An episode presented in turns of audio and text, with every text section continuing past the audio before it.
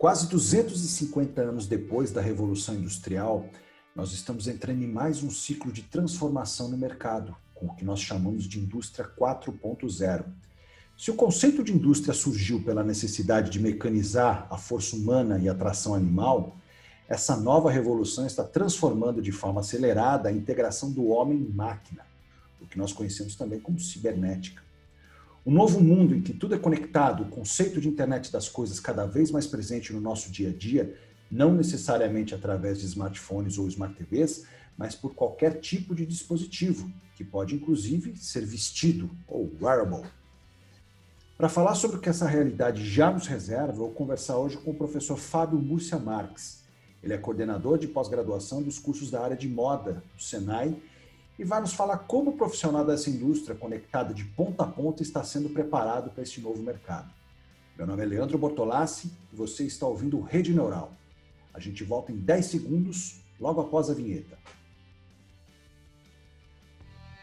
Rede Neural, o seu podcast de comunicação e tecnologia.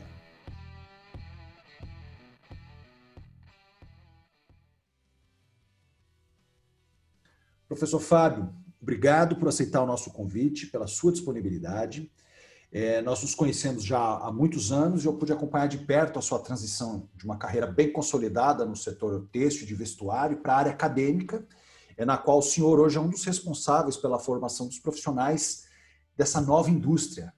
É, então, eu queria entender com o senhor como esse processo de transformação está sendo feito no mercado hoje. Olá, Leandro. Obrigado pelo convite. É um prazer é, falar um pouquinho aqui com vocês, a gente explanar sobre um assunto extremamente novo, moderno, contemporâneo, que sempre está à frente de é, muitos assuntos que a gente coloca em pauta hoje em dia. E é um assunto muito gostoso da gente conversar, um assunto que não tem limites, justamente né, quando a gente fala de tecnologia, do mundo 4.0.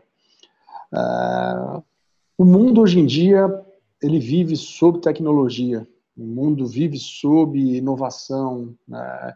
e junto com esses aspectos caminham alguns outros que a gente vai bater aí no papo, como sustentabilidade, né? Mas a empregabilidade, né, a formação de novos profissionais hoje em dia para o mercado, ela depende muito da demanda dos consumidores.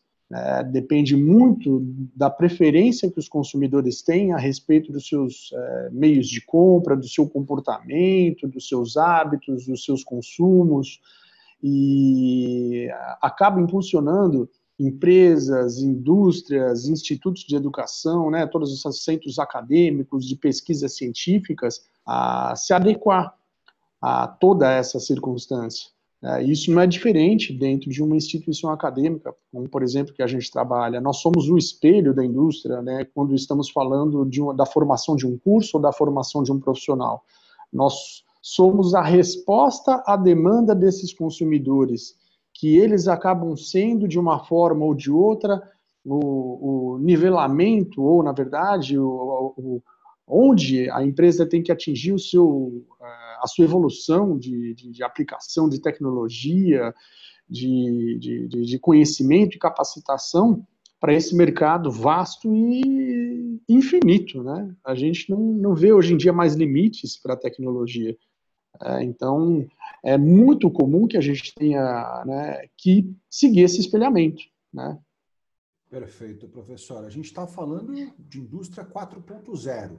É, o senhor está dizendo que existe já uma demanda de mercado para isso. Então, isso não é uma tendência, mas é uma realidade já, pelo que o senhor está expondo aqui. Né? A gente está falando de, de uma indústria que ela é multiconectada, um modelo totalmente diferente do que era há 10 anos, por exemplo, em que uma fábrica é, ela precisava ser gerenciada em loco. Quando a gente está falando de multiconectividade, a gente está dizendo que um gestor pode operar uma fábrica a uma distância é, continental, por exemplo. A gente está no Brasil pode operar uma, uma planta na China, por exemplo. É, é, é esse contexto que o senhor está trazendo? Isso já é uma realidade para o mercado, então? Olha, essa realidade ela não acontece de agora. Ah, é engraçado que há 10 anos atrás eu tive a oportunidade de visitar algumas plantas na China, né? Fui é, para a cidade de Shanghai, depois passei em algumas cidades satélites lá da região, é, eram plantas de produção é, de vestuário, indústrias de, de, de, de é, máquinas têxteis, né, que é a área a qual eu realmente estou mais envolvido, mas o interessante é que naquela época já havia um, uma implementação de tecnologia absurda. Imagina só você saber quanto tempo a sua máquina está trabalhando e a gente olha como se fossem máquinas convencionais, aquelas maquininhas antigas não, na verdade eram máquinas já robustas, modernas, de grande produção, só que com grande capacidade de produção, né, com grande capacidade de trabalho e com um controle central, né, através de um server, né, de um servidor lá, né, que já tinha um gerenciamento absurdo com aproximadamente 3 mil funcionários numa fábrica. Isso há 10 anos atrás. É, o, hoje, isso acaba transcendendo não só é, a questão da, da, da, fábrica, né, da planta, do in-loco, como você mesmo falou. A gente vê esse tipo de circunstância acontecendo a milhares de quilômetros de distância, onde você, na palma da sua mão, através do seu smartphone, você tem um controle de produtividade, de segurança, de entrada e saída, né, do, do in-out da sua produção. Né? Isso acontece realmente de forma assustadoramente veloz. Aquilo é extremamente online, né? É ali no, no tempo que você está tá observando toda essa circunstância. E não existe mais barreiras, não existe mais um, um, uma fronteira para poder a gente transcender essa questão da, da, abordagem de tecnologia, nem de língua, nem de linguagem, que é interessante, a gente está falando língua e linguagem, as duas questões parecem próximas, mas são extremamente distintas, né? Então, a gente já vai longe nisso daí. Né? Nós estamos falando de um Brasil e China. Quando a gente fala, por exemplo, de um transporte de, de, de materiais de Brasil para a China, são 60 dias, mas você, quando faz a solicitação, ela é atendida praticamente no ato do que você pede aqui dentro do Brasil. O que acontece lá pode ser agora ser replicado aqui no Brasil. Você manda imprimir numa impressora 3D é, uma solicitação de um, uma peça, um componente que você precisa com urgência uma impressora lá do outro lado do mundo, e aquilo acontece, e, e no ato, praticamente, aquilo é colocado no avião e vem aqui, por exemplo, para o nosso país de uma forma muito veloz, muito rápida. E isso é o que? Atender às demandas e necessidades dos consumidores e as empresas cada vez mais colocando isso em produção, porque a competitividade que a gente tem hoje em dia por esses fatores de globalização, esses fatores de, de, de conexão né, é, mundial, fazem com que as empresas tenham que sempre estar à frente, né? sempre tenham que estar né, a, em todos os lugares ao mesmo tempo, né? E, e, e, formação de profissionais tem que seguir tudo isso, né? tem que seguir essas demandas. Perfeito, professor. O senhor falou que há 10 anos o senhor foi visitar um conjunto de plantas na China e que o senhor ficou impressionado com os avanços tecnológicos naquela época. O senhor disse especificamente que era sobre a indústria têxtil. E é engraçado, porque quando a gente fala sobre indústria 4.0, sobre tecnologia, a gente imagina logo uma, uma produção de, de computadores, alguma coisa assim. E não tem essa dimensão, por exemplo, do quanto a, a, a indústria multiconectada ou a indústria 4.0 já faz parte do setor de do setor têxtil, de, de vestuário. Como é que isso funciona no mercado hoje? Dá, dá para ter uma proporção, dá para ter uma ideia. No Brasil, nós temos uh, a indústria têxtil confeccionista, confeccionista, moda, né, vestuário. Na verdade, nós somos ainda, é, mesmo com uma série de informalidades que existem dentro do nosso setor, a segunda maior indústria de transformação no Brasil, uma das maiores do mundo. É, nós temos um volume empregatício muito grande por um simples motivo. A indústria da moda, o vestuário, ou resultado até de outros segmentos que acabam aproveitando da nossa área, é muito vasto, é muito grande. É, a gente é, transcende realmente em setores que as pessoas não fazem ideia porque é algo de uso cotidiano. Na indústria do vestuário, né, ou mesmo na indústria têxtil, moda, como eu falei, essa, esse, esses fatores de implementação de tecnologia, eles são um, é, sofrem algumas barreiras pelo conservadorismo de muitos gestores que já estão ficando para trás, que não acreditavam na implementação dessas novas tecnologias. Mesmo porque a gente utiliza muito da mão de obra humana para poder fazer a produção de itens de vestuário, porque a gente chama né, um, um tecido, né, uma espécie de um tecido um tangível e um intangível. Né? Por que tangível e intangível? É diferente, por exemplo, um, um, um cubo de metal a qual você tem uma precisão ali de decímetros sobre qual é a, a, o tamanho da peça que você vai aplicar no equipamento, num carro, ou, por exemplo, como um chip que é utilizado, né, um microprocessador que é utilizado no celular, onde você tem uma nanotecnologia invisível aos olhos e no resultado de um processamento de dados. Mas em roupas isso já está acontecendo através de outros fatores é, dentro da indústria do vestuário, têxtil, moda, existem uma série de tecnologias que estão embarcadas tanto no produto, tanto quanto nos processos produtivos, que são imperceptíveis para os consumidores.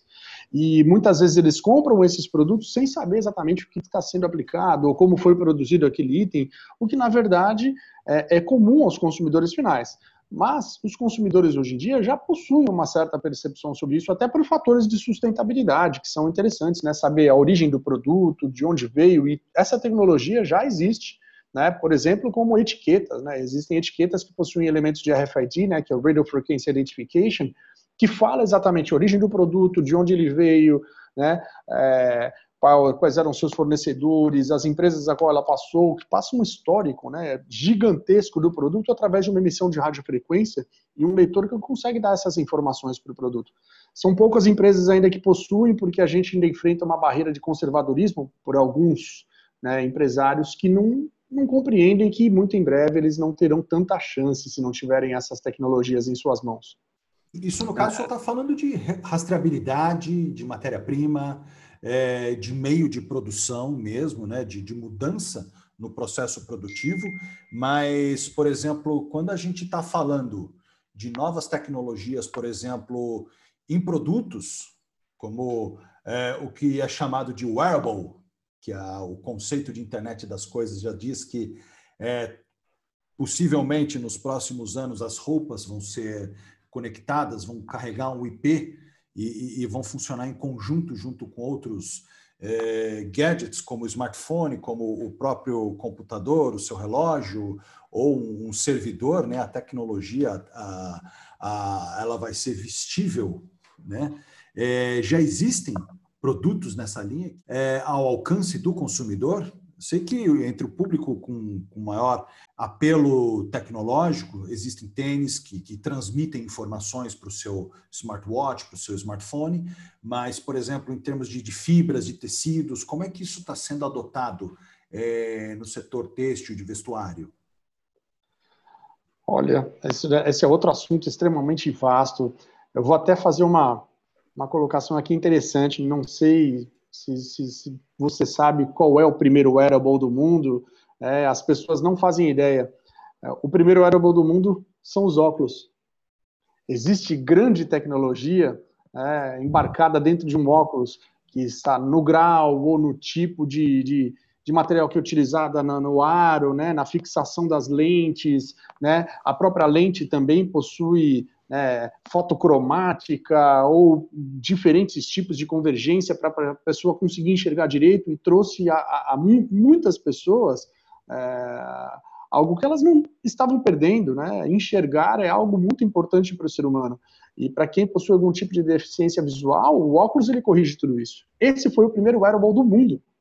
E isso passou imperceptível pelo ser humano sem, sem ele nomear né, os óculos como um wearable, né, como um vestível tecnológico, que é a, a, tradução mais literal que a gente pode colocar para o nosso brasileiro, o português, nem o português, o brasileiro, né, entender.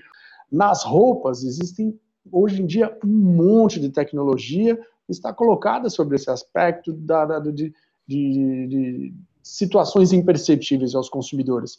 Existem os, os wearables mais avançados, como, por exemplo, uma jaqueta que tem da Levis, que é interessantíssima, que possui fios condutores imperceptíveis na roupa. Você não faz ideia que a linha que foi utilizada para costura ou para desenvolver o tecido transfere informações para um microprocessador que conecta a sua jaqueta a um smartphone. A gente está acostumado a parear um, o nosso smartphone num computador ou num fone de ouvido wireless, né, alguma coisa nesse aspecto, mas agora uma roupa, né? Imagina uma roupa onde você passa a mão sobre o punho, né, da, dessa peça e ela atende a, a sua ligação telefônica, que já está pareada com o seu fone de ouvido, e você está é, andando na rua, você consegue ouvir sua agenda, ou trocar a música que você está né, ouvindo lá no seu smartphone, que é um, um elemento eixo né, para uma série de outras tecnologias. Né? O smartphone é um, um centralizador de tecnologias que a gente carrega no bolso, que antigamente era só grandes computadores, né, PCs desktops, mas não. Né? Hoje em dia, todo mundo, inclusive a indústria da moda, ela carrega também dentro dos seus wearables um direcionamento para o smartphone, que é o, como eu disse, o maior eixo centralizador, né? Ele é detentor de uma tecnologia de condução que existe nas mãos do ser humano, assim como nos smartwatches, né? Como a gente falou, o tênis, né? Existem algumas roupas aí, fugindo só da questão da, da, da tecnologia eletrônica, existem outras tecnologias que são embarcadas através dos estudos acadêmicos científicos, existem muitas pessoas que estão acostumadas a observar a tecnologia é, de produtos através de eletrônicos, mas se esquecem que por trás de toda essa tecnologia também existem outras tecnologias embarcadas nos produtos que não estão associadas exatamente a, a, a componentes eletrônicos, como por exemplo é, peças que são utilizadas para o mundo fitness, né, para o mundo esportivo, né, e que apresentam tecnologia na produção do, do, dos polímeros, né, que na verdade são os fios que compõem um tecido, que ele que conseguem impedir com que exista a proliferação de bactérias e não é, não, não permite que o ser humano solte os odores desagradáveis, ou até podemos chegar a uma fase atual, já estão saindo alguns tecidos que inibe a, a, a, a, a vitalidade do coronavírus. Imagina só você que o coronavírus ele morre ao receber aquelas microgotículas que transmitem o coronavírus, que batem no tecido e que conseguem ser impedidas pelo uso dessas tecnologias. Existem outros componentes que são extremamente interessantes, como tecidos térmicos, né, ou tecidos é, de elasticidade inteligente que antigamente causavam desconforto no uso de uma roupa, é, ou como fios que conseguem é, produzir, reproduzir, na verdade, calor, aumentar o calor da peça, porque todo mundo imagina, ah, essa roupa esquenta. Não, nenhuma roupa esquenta, toda roupa retém o calor. A roupa que esquenta, ela precisa de algum mecanismo que ative a temperatura na peça, no tecido e que provoque o calor na pessoa que está utilizando. Então, é, e existem inclusive algumas roupas que fazem esse controle de temperatura através de um aplicativo que está instalado no, smartphone, né? É interessante. O, o, consumidor final ele não faz ideia do universo e da gama de produtos e tecnologias que estão embarcadas nesses produtos de moda, né? E até em outros produtos que a gente possa ver no mercado comum. Professor só acabou de comentar que existem, por exemplo, tecidos que são capazes de é, inibir a proliferação ou contágio de coronavírus e, nesse momento, acaba meio que sendo inevitável não entrar nesse contexto. Né? Então, é, o senhor acredita que esse momento de pandemia, é, de certa forma, ele está ajudando a acelerar esse processo de, de, expansão tecnológica, tanto nos meios produtivos quanto na adoção de, de novas tecnologias em fibras, em tecidos, em, em, em peças, ou isso acabou dando uma estagnada no mercado? Como é que o senhor está enxergando isso nesse momento? Bom, eu vou voltar um passo atrás, até pela minha área inicial de formação, que eu vou falar um pouquinho de comunicação, é, que eu acho que é, que é interessante a gente falar um pouquinho sobre isso. Essa fase de pandemia, ela gerou o que nós conhecemos como isolamento social, mas é interessante que hoje em dia a gente vive dentro dessa, dessa era da informação, um volume de captação de informações gigantesco. Dentro desse, desse isolamento, cada um dentro da, da, sua casa, né, cada um dentro do seu domicílio, ali com o seu smartphone, né, com o seu gadget, o seu computadorzinho lá dentro de casa, ele está o tempo todo ali conectado, passando um monte de informações importantes para as empresas. E esses dados eles têm sido recolhidos por empresas que são extremamente smarts, né, extremamente inteligentes, que sempre estão se abastecendo dessa expertise para acelerar uh, os dados necessários e colocar os produtos no mercado de acordo com essa nova demanda, esse novo comportamento do consumidor. Então, novos formatos, novos modelos de negócio com a fase da pandemia foram extremamente acelerados.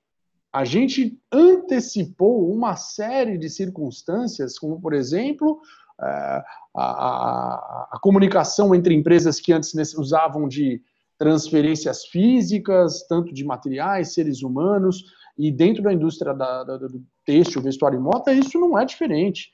Há algum tempo que o consumidor já está adotando, por exemplo, critérios de compra através de sites de e-commerce. Hoje, o volume de compra de produtos da área do vestuário, que era extremamente temerária, né? A pessoa falava, ah, eu não vou comprar um tênis, eu não vou comprar roupa que eu não posso suplementar.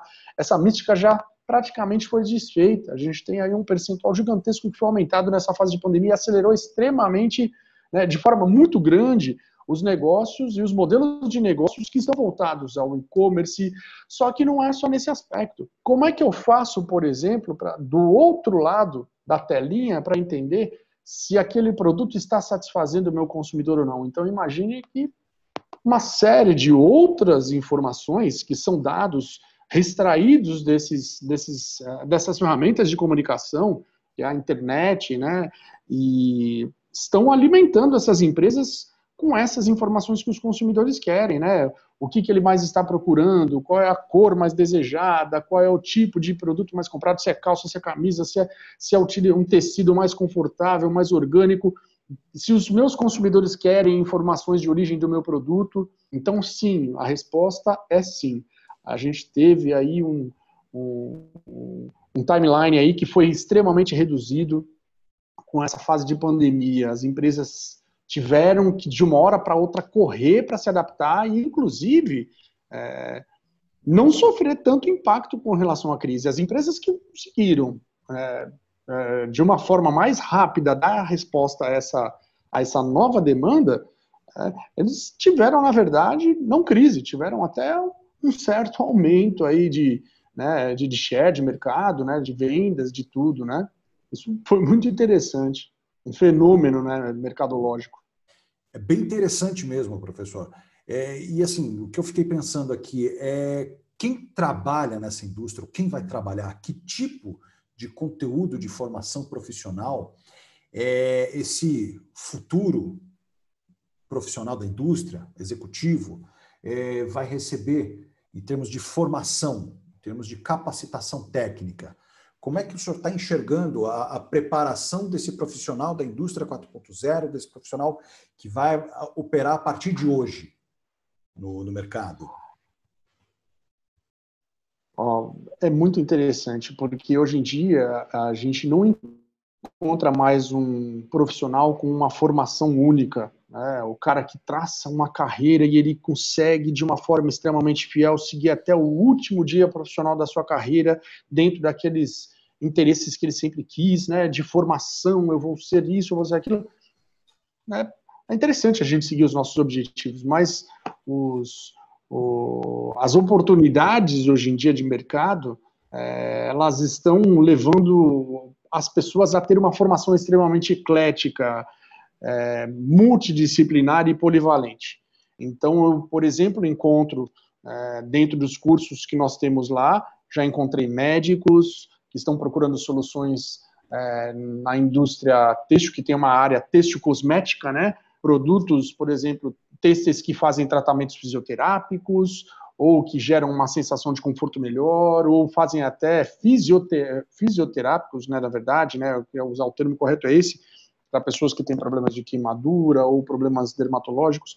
É, e tenho lá muitos profissionais, obviamente, que são da área, mas já que procuram informações, né, outras áreas de formação, como, por exemplo, a própria tecnologia, porque a tecnologia é uma ferramenta que alimenta qualquer indústria hoje em dia, então a pessoa não precisa, não basta ter formação somente na área inicial, ah, eu me formei em moda. Tá bom, então o que eu posso agregar com informações de tecnologia para poder, de repente, ter um processo de gestão mais adequado da coleção de produtos que eu vou colocar no mercado?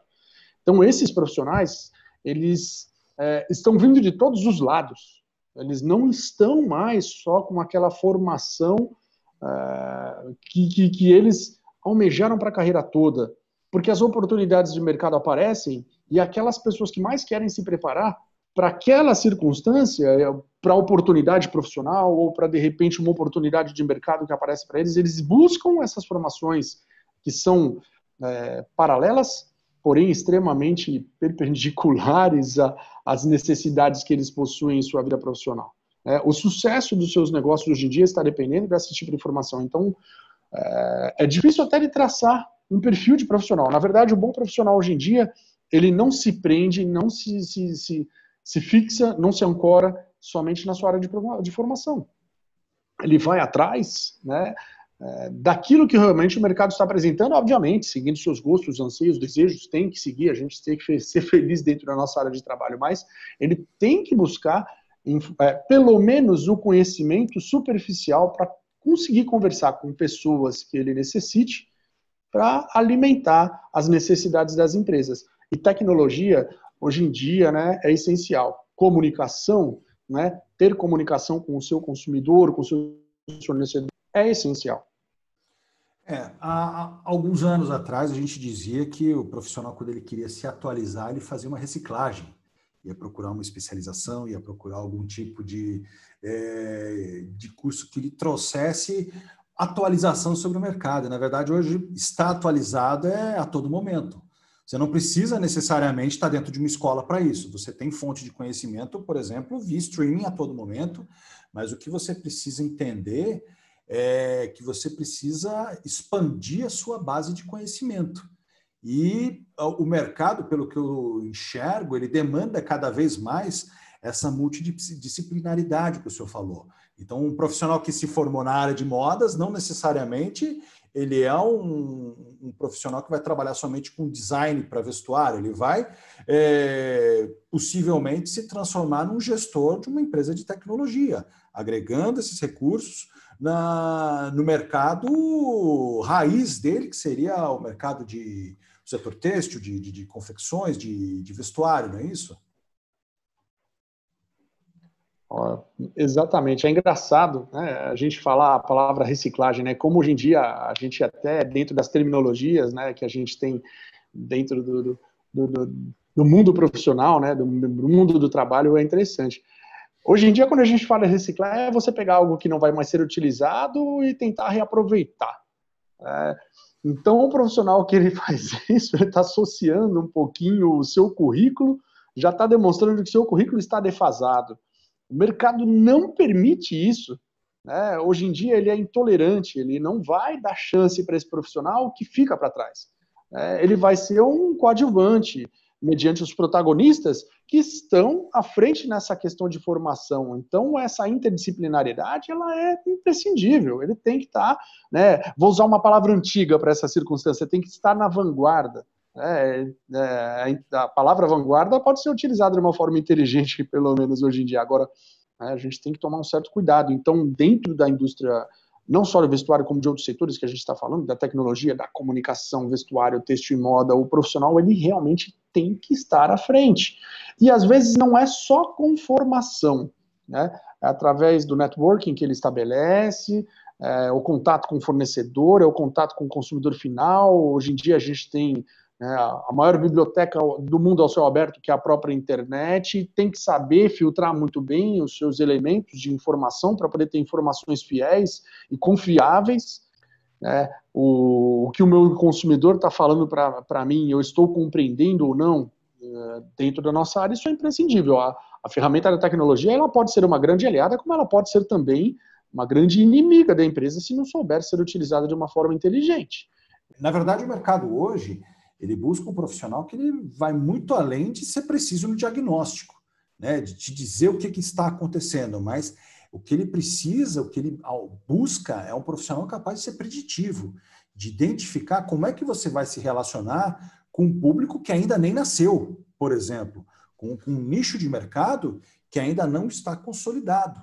Né? Então, essa é, é a capacidade desse novo profissional de se adaptar a públicos que ainda não existem, mas que já são identificáveis.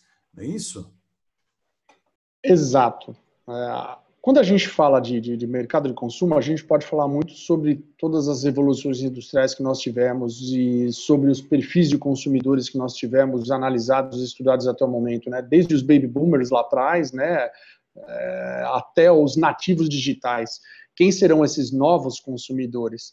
É, a, gente, a gente fala hoje em dia de um consumidor que ele já nasce sabendo utilizar um, um smartphone, né? Uma criança hoje em dia, ela só, pelo, só por observar os hábitos dos seus pais, ela já sabe que o dedinho dela mexe numa tela touchscreen, né? Ela não, não faz ideia do que era um telefone com disco ou um, um orelhão com ficha, né?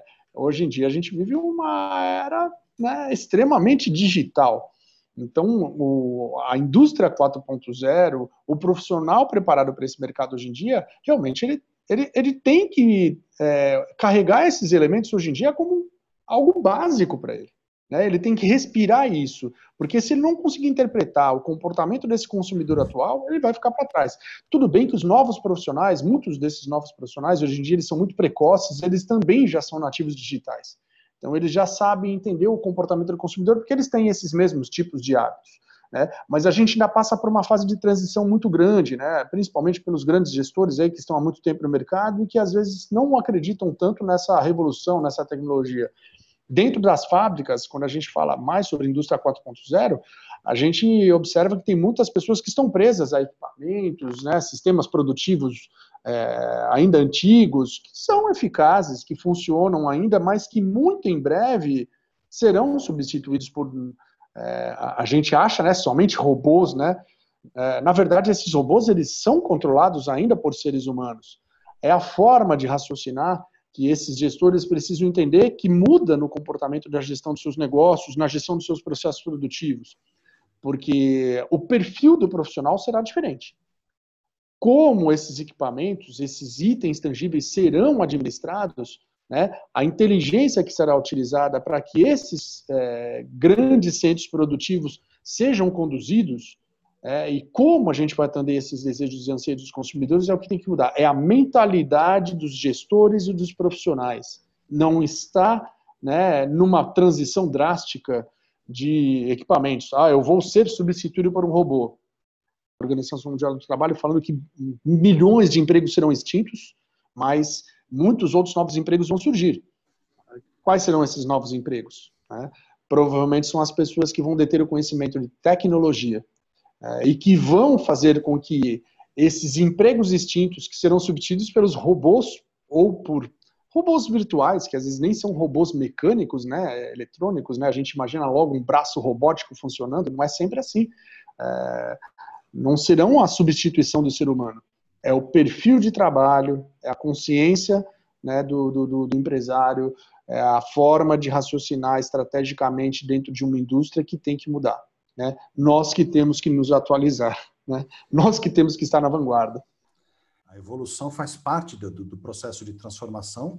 Assim como a gente começou essa conversa falando de revolução industrial, citando uma necessidade de mecanizar o que era uma força, o que era força humana e o que era tração animal, para criar algo que fosse, é, por exemplo, o tear, que deu origem à indústria têxtil no, no século XIX, depois a linha de montagem, que foi movida é, a petróleo e que gerou aí a, a, a, indústria automotiva, depois a robótica, que foi quando houve a, a integração entre a, ciência e a indústria no final da década de 60, e agora a integração total né, do uso de, de, de, técnicas de inteligência de, de dados, a integração do homem-máquina, que é o conceito de cibernética, isso vai se transformando. Muitas outras indústrias deixaram de existir nesse meio tempo e muitas outras vieram na sequência substituindo essas que já eram antigas. Então, esse processo de substituição ele é natural da, da, da, própria revolução industrial. Né? Acredito que daqui a alguns anos a gente vai estar falando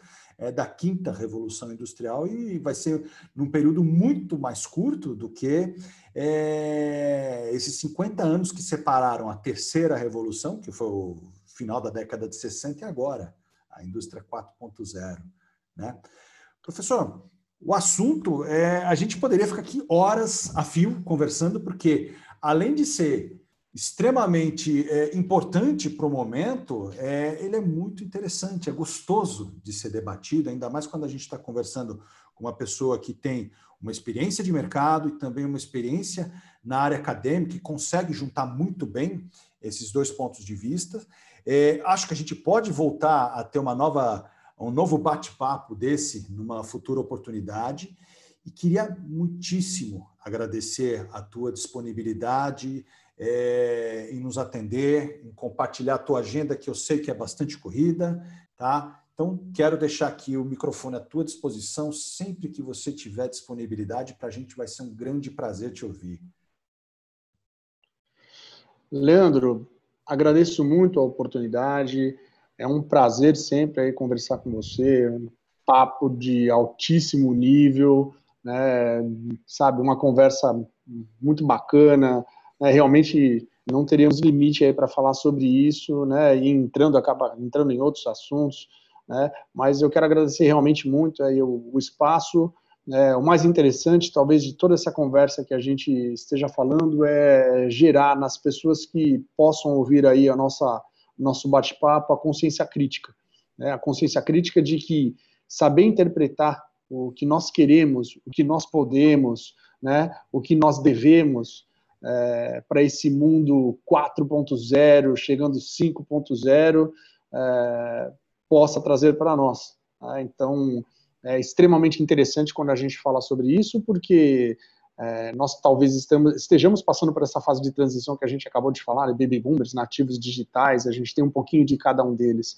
Né? Então, se as pessoas começarem a aguçar essa consciência crítica, essa curiosidade, eu acho que o objetivo desse bate-papo nosso aqui foi cumprido e a gente está atingindo os profissionais é, de diversas áreas, da comunicação, que eu tenho um apreço muito grande, minha área de formação base, né, e que eu tenho tanto gosto e tanto apreço. Muito obrigado aí pelo espaço, né? Sempre que puder, por favor, faça esse convite que ele vai ser aceito de prontidão, que é um prazer muito grande conversar com você, né?